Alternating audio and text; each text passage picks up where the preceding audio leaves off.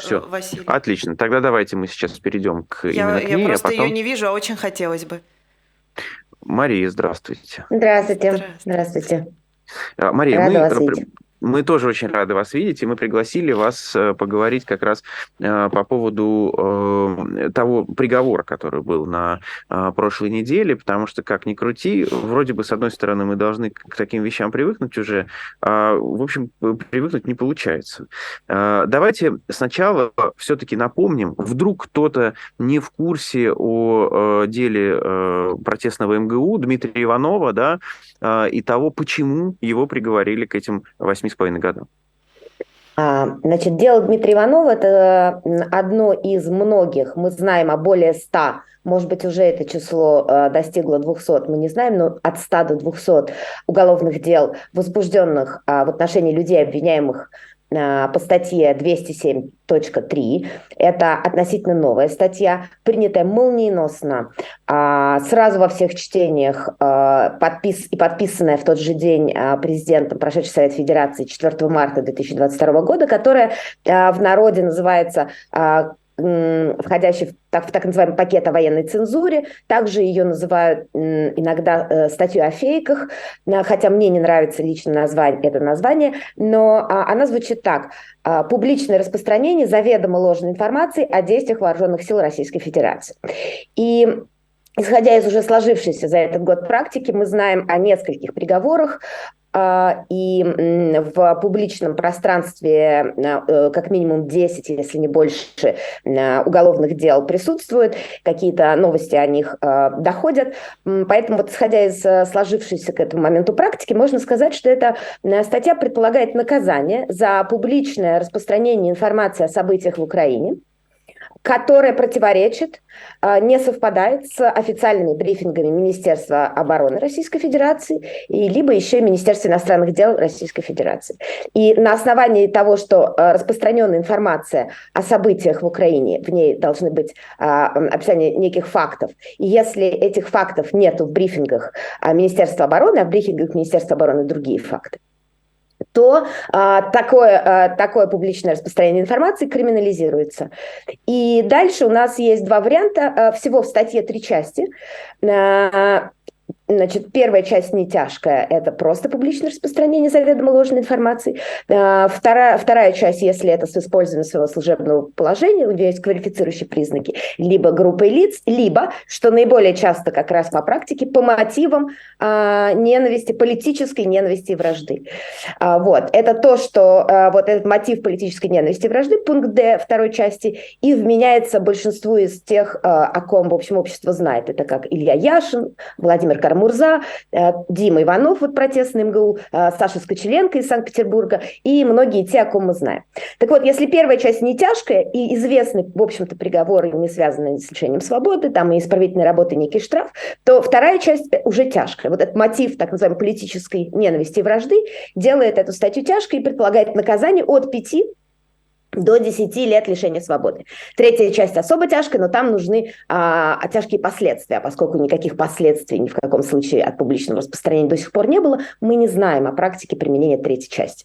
Поэтому это либо первая часть, либо а, наиболее известные общественные политические деятели, как правило, по второй части, поскольку, собственно, их общественная политическая деятельность а, квалифицируется как мотив политической ненависти и вражды. И вот угу. по такой же второй части пункт Д э, и был осужден Дмитрий Иванов, это студент, очень талантливый, яркий э, молодой человек. Э, когда его задержали, он был 22 года, уже в СИЗО ему исполнилось 23 года. Э, он должен был в этом году закончить факультет э, математики, высшей математики и кибернетики э, Московского государственного университета.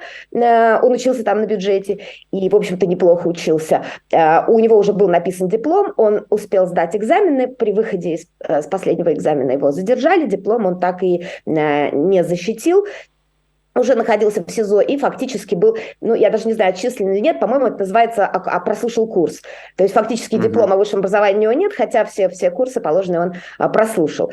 И уже довольно давно он очень активный, он активный участник а, политической общественной жизни, он много, а, много раз задерживался на митингах, он участник митинг, э, митингов мирных, а, протестных, например, а, в защиту Навального или против... А, Э, по праву Конституции или за честные выборы в Московскую городскую думу еще два года назад. В общем, э, он э, активный участник многих мирных протестных акций, и он э, последние несколько лет, по-моему, с 2018 года, вел свой телеграм-канал, в общем, который назывался «Протестный МГУ». Собственно, само название э, говорит за себя. Это был канал, где, э, в общем, упор был сделан на студенческой жизни, но некой такой, да, общественной, протестной, можно сказать, студенческой жизни. То есть он освещал разные э, объединения, уголовное преследование, например, аспиранта МГУ Азата Мифтахова, э, очень много по этому поводу тоже высказывался. Вот. Ну, э, там, там был конфликт в связи с тем, что многие студенты в свое время выступали против фан-зоны. В общем, такой канал, который во многом, ну, он был посвящен вообще всем политическим событиям, но упор был сделан на молодежь и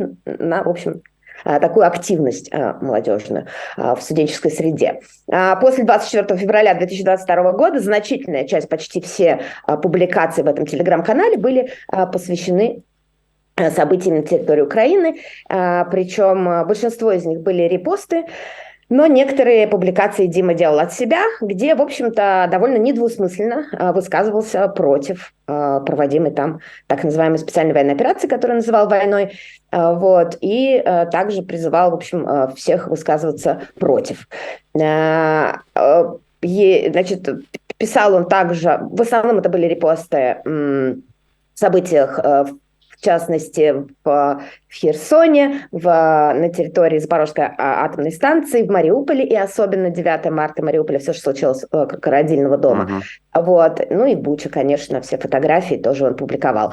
А, он был задержан в конце апреля по, а, сначала в рамках административного значит, э, правонарушения. Это тоже стандартный, уже вошедший в, в привычку путь многих людей, в том числе того же Ильи Яшина или Кара Мурзы, которых сначала задерживают якобы за какое-то административное правонарушение, помещают в спецприемник, за это время подготавливают все материалы для уже уголов... возбуждения уголовного дела, и из спецприемника эти люди не выходят, то есть они как бы выходят и переезжают уже в следственный изолятор uh-huh.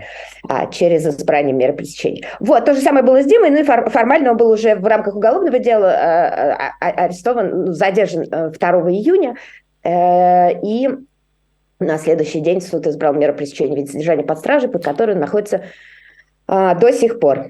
А это та Мария. же статья, за которую да. сейчас Володин 15 лет просит уже давать? 15 а, лет за эту статью и так предполагается, если это третья часть, как я говорила, ага, пока у нас угу. по третьей части не было. Да не было э, приговоров. Это не единственная статья, которая входит в так называемый пакет о, о военной цензуре. Да, есть еще, э, иногда их путают, но, может быть, все меньше уже, все начали разбираться. А, да, ситуация заставляет. А, так называемая вот эта статья о дискредитации вооруженных сил Российской Федерации, mm-hmm. это другой состав уголовный, mm-hmm. где а, сначала идет а, административное правонарушение, а уже если тебя один раз... А, привлекали к административной ответственности, а ты повторно дискредитировал, а, чтобы это не значило, поскольку такого термина в юриспруденции нет, это, в общем, на усмотрение судов, вот, а дискредитировал вооруженные силы Российской Федерации, то э, второй раз это уже уголовная статья. Из известных э, людей это вот э, Ройзман из Ройзман, Екатеринбурга да. обвинен вот по этой статье. Она немножко другая, 280.3, она менее тяжкая, поэтому, в общем, по ней реже выбирается мер пресечения Мария, содержания под стражей. Простите, да. что я... Простите, вы, что я так долго рассказываю, может быть, это не очень интересно, я просто Мария, как раз стараюсь, учитывая да. ваш медиа медийный опыт. И учитывая, что вы адвокат, и учитывая э, то, как вы наверняка следите за, за повесткой тем, что говорят политологи. Вы знаете, часто говорят, что такие приговоры, они ровно для запугивания. Да? Как пример. Грубо говоря, посадят одного, миллион испугается. И из этого как бы следует вывод, надо меньше говорить об ужасах этого всего, потому что, ну, таким образом мы как будто бы как раз и выполняем то, что, чего ждет от нас власть. Расскажите как можно большему количеству человек, как, ни, как человека ни за что сажают на 8,5 лет, пускай все боятся. Как быть? Как освещать такие вещи?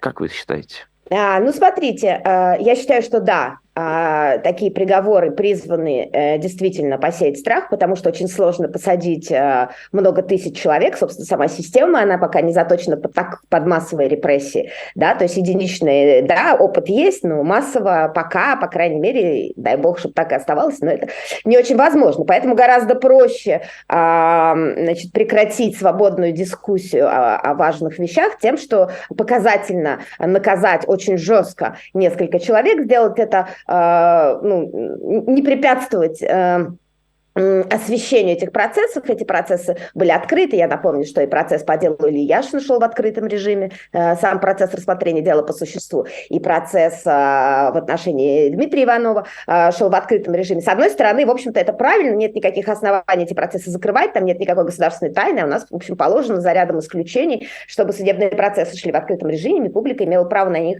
приходить, поэтому это, в общем-то, было правильно. Вот. Но с точки зрения того, о чем вы говорите, да, этого невозможно избежать. И, безусловно, это тоже а, одна из, видимо, ну, мое предположение, целей а, это а, уменьшить сильно в разы а, уровень дискуссии в обществе. И давайте скажем честно, что это у них удалось очень хорошо. Это у них mm-hmm. удалось очень хорошо. И я, я живу в Москве, и даже езжу по России, иногда в регионы, и я хочу сказать, что я, я очень четко чувствую э, страх очень многих людей обычных говорить на э, военные темы, говорить об этих событиях, как-то это обсуждать. И э, в каких-то случаях этот страх может быть э, такое, вот это вот нежелание, э, оно такое может быть неосознанное, но очень часто люди прямым текстом говорят, давайте об этом не будем, а то еще сядем кое-куда uh-huh. надолго. Поэтому да, это работает, э, не будем врать ни себе, ни другим, это работает. Эм, э, молчать нам еще больше и, и не освещать эти процессы, ну, это вам виднее вы, в данном случае журналисты, я отвечаю на ваш запрос, на ваш запрос и на ваши вопросы, но в 21 веке скрыть что-либо очень сложно, и, значит, если бы об этом не говорила пресса, они об этом бы э, говорили, э, я не знаю, бабушки на остановках, еще, еще mm-hmm. кто-то, но в любом случае, э, ну, невозможно что-то скрыть, и да, и, и вот э, такие приговоры, а я напомню, что в Уголовном кодексе Российской Федерации статья 105 «Убийство», обычное убийство, начинается наказание от 6 лет лишения свободы. От 6 лет. Значит, а, вторая часть статьи 105, то есть убийство с отягчающими, а, начинается от 8 лет. Это не будет преувеличением сказать, что Яшин, Иванов, э, Горинов и многие-многие другие, да, кто уже получил свой приговор, и, к сожалению, многие другие, кто их Приравненные к... Они, они получили наказание за слова, без последствий. Вторая часть предполагает uh-huh. у нас третья часть здесь. То есть, то есть государство признает, что никаких последствий не было. Люди просто высказали то, что было квалифицировано. Это еще отдельная история, как это квалифицируется, доказывается, если хотите. Об этом тоже потом можно поговорить. Вот. Мы получили сроки сопоставимые со сроками, которые дают за убийство, за лишение жизни другого человека. Вот. Поэтому, конечно, это очень показательно, и э, да, это добивается, в общем, распространения страха. Да, простите, что я немножко в другую тему, но вот вы просто сказали про то, что эти процессы были открытыми, и я сразу вспомнил, что э, процесс Лилии Чаншевой в Уфе закрыли. А что это означает? Я понимаю, что это не ваше дело, но, но тем не менее. Как значит, это работает? Значит, это работает так. Есть, а, да, буква закона, которая говорит, что все процессы судебные в Российской Федерации, есть 123 статья Конституции Российской Федерации, что все процессы должны быть открыты. Естественно, из каждого правила есть исключения, понятные, объяснимые. Например, а, закрываются все процессы, в которых есть а, материалы, составляющие государственную тайну. Наверняка это в любой юрисдикции, в любой стране такое есть, и это понятно почему. Также совершенно понятно, очевидно, закрываются процессы, связанные, например, с преступлениями против половой неприкосновенности Опять понятно почему. Да, тут все понятно. Э, процессы в отношении несовершеннолетних. В общем, все эти исключения, они указаны, все понятно и объяснимо, и понятно, что такие исключения должны быть. Все эти исключения указаны в 241 статье Уголовного процессуального кодекса. Значит, что касается тех процессов, которые не подходят, очевидно, ни под одно из этих известных исключений, но которые хотят закрыть, то придумывается ну, какая-либо причина. Например, потому что это может там, кому-то угрожать, что мы боимся за эм, э, там, жизнь и здоровье участников процесса, что там есть некие э, документы, документы, которые представляют некую тайну. У нас есть много охраняемых законом тайн. Э, например, один из, вот просто пример из моих дел, да, вот э, один из э, процессов по мере пресечения, да, по продлению стражи отношении Ильи Яшина закрыли а, со ссылкой на то, что там есть сведения, составляющие медицинскую тайну. При этом имелась в виду справка из СИЗО, что Яшин здоров. Ну, там же есть медицинская информация, это медицинская тайна. То есть на самом деле О, закрыть могут под любым предлогом. Я не знаю про Лилию Чарышеву, да, я очень а зачем? комментировать. Нет, нет, да, зачем? Да, Какой смысл в этом? Зачем? Да. Вот смотрите, вы говорите, репрессии нужны для того, чтобы остальные боялись. Зачем тогда закрывают? Ну, то есть я пытаюсь понять логику. А, пытаться понять логику в наше время это а, а, такой... Аморально. Нет, нет, это так челленджинг, да? Это, в общем, как бы слово, дай бог понять, дай бог, если вы поймете, вот, но не могу вам этого гарантировать. А, я не могу сказать, я не знаю, я только э, предположила, что, э, по крайней мере, по вот этим вот ста- статьям о военной цензуре, я предположила, что Понятно, их да. публичность, она, э, потому что так это работает. С Лилией Чанышевой там все-таки э, это другой состав, как я понимаю, это связано угу. да, с э, штабами Навального. Вот, а, и э, напомним, что Э, само дело о признании э, штабов Навального э, и ФБК экстремистскими проходило в закрытом режиме. Это тоже не мое дело, поэтому я не буду сильно комментировать, но то, что было в прессе, просто повторю, что оно было тоже закрыто, потому что там якобы были некие документы, которые составляли тайну, какие-то там рапорты ФСБ. Я не знаю, что это. В общем, лучше обратиться к тем, кто, кто вел этот процесс из моих коллег. Вот, поэтому, возможно, эти документы перекочевали в деле Лилии Чаншу, я не знаю, но а, к сожалению, могу только сказать, что по практике, а, несмотря на то, что есть очевидные правила, какие процессы должны быть закрыты, а все остальные должны быть открыты, мы сталкиваемся часто, время от времени, а, с тем, что под совершенно таким ну, надуманным, не, сильно аргументированным основанием, просто вот, ну, просто потому что, да, некоторые процессы закрываются по желанию, по желанию там прокуратуры, страны обвинения. Угу.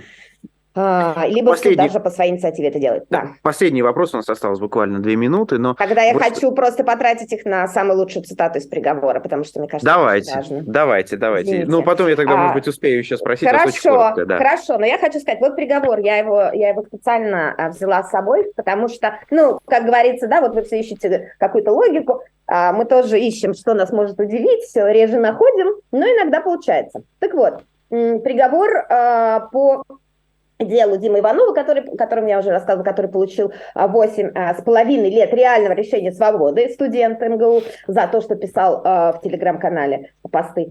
Значит, и доказательства, да, практика такая, что доказательствами является сопоставление его высказываний высказываний других лиц обвиняемых с брифингами Министерства обороны, Министерства иностранных дел. Мы пытались сказать, что давайте, собственно, ну, вы должны доказать, что распространяемая им информация ложная. То есть, видимо, суд должен установить, что на самом деле произошло там, в Мариуполе, в Буче, uh-huh. там, в Харькове и так далее. Вот. И тогда, установив это, сославшись на какие-то имеющие преюдициальную силу документы, а, сказать, что вот мы знаем, что произошло вот это, у нас есть там вступившее в силу там, решение суда, а вот Дима Иванов там распространил другое. На самом деле нас сравнивают исключительно с пресс-релизами. И вот мы, конечно, спорили с этим сравнением. И что пишет суд? Суд пишет, доводы стороны защиты, которые фактически сводятся к выражению недоверия содержанию официальной позиции Министерства обороны, изложенной в официальных брифингах, а также Министерства иностранных дел РФ, изложенной министром иностранных дел Лавровым в своих выступлениях, являются несостоятельными. Почему они являются несостоятельными? А, и не могут быть приняты судом во внимание, поскольку, теперь самое главное, какая-либо оценка достоверности сведений сообщенных официальными представителями тех или иных органов государственной власти, не сможет обеспечить реализацию конституционного принципа поддержания доверия граждан к закону и действиям государства. Это Красиво. приговор именем Российской Федерации, который, перефразируя, означает, мы не будем, э, а, а, мы не будем выяснять, а, говорит ли правду любое официальное ведомство или оно говорит неправду. И, иначе мы что ж тогда потому будет? Потому что если как, мы вдруг как, проверим то, что они говорят, это может, а вдруг это может, да, да, э, может отразиться на доверии граждан к действию государства. Потрясающе И- просто. Красиво. Да, я считаю, что это очень э, важно, да, по- поэтому привела здесь э, и у себя опубликовала этот кусок из-за проговора. Это открытый процесс, пожалуйста, все можно публиковать. Вот, это очень показательно. Ну, То есть вот уже такая сложившаяся практика. Мы даже не будем оценивать. Ни в коем Спасибо случае. большое. Спасибо большое, Мария. Я на самом Да. деле хотел спросить, вы можете ответить очень коротко за 30 секунд, мне кажется. А, Какой опыт э, попытки как-то обжаловать этот приговор? Такие приговоры? Э, Уже он накоплен? Нет, он не накоплен. Была одна известная апелляция, ну вот по, по громким таким делам, по известной публике, это в отношении Горинова депутата, э, к- э, красносельского э, муниципального депутата. кото- Это был первый приговор, он получил 7 лет, следующие были более жесткими все. Вот, и только это дело прошло через апелляцию. По остальным делам, насколько нам известно, либо идут еще суды, и вообще Понятно. еще нет приговора, либо пока еще не было апелляции, поэтому говорить о практике пока Хорошо. рано. Спасибо вам большое, Мария, что вышли с нами на связь и процитировали в том числе этот великолепный философский, я бы даже сказал, фрагмент из приговора. Да, А, спасибо. Да, Да, всего до доброго. свидания. До свидания. А к нам подключается следующий гость, которого мы э, пообещали в начале этого часа. Это Андрей Колесников.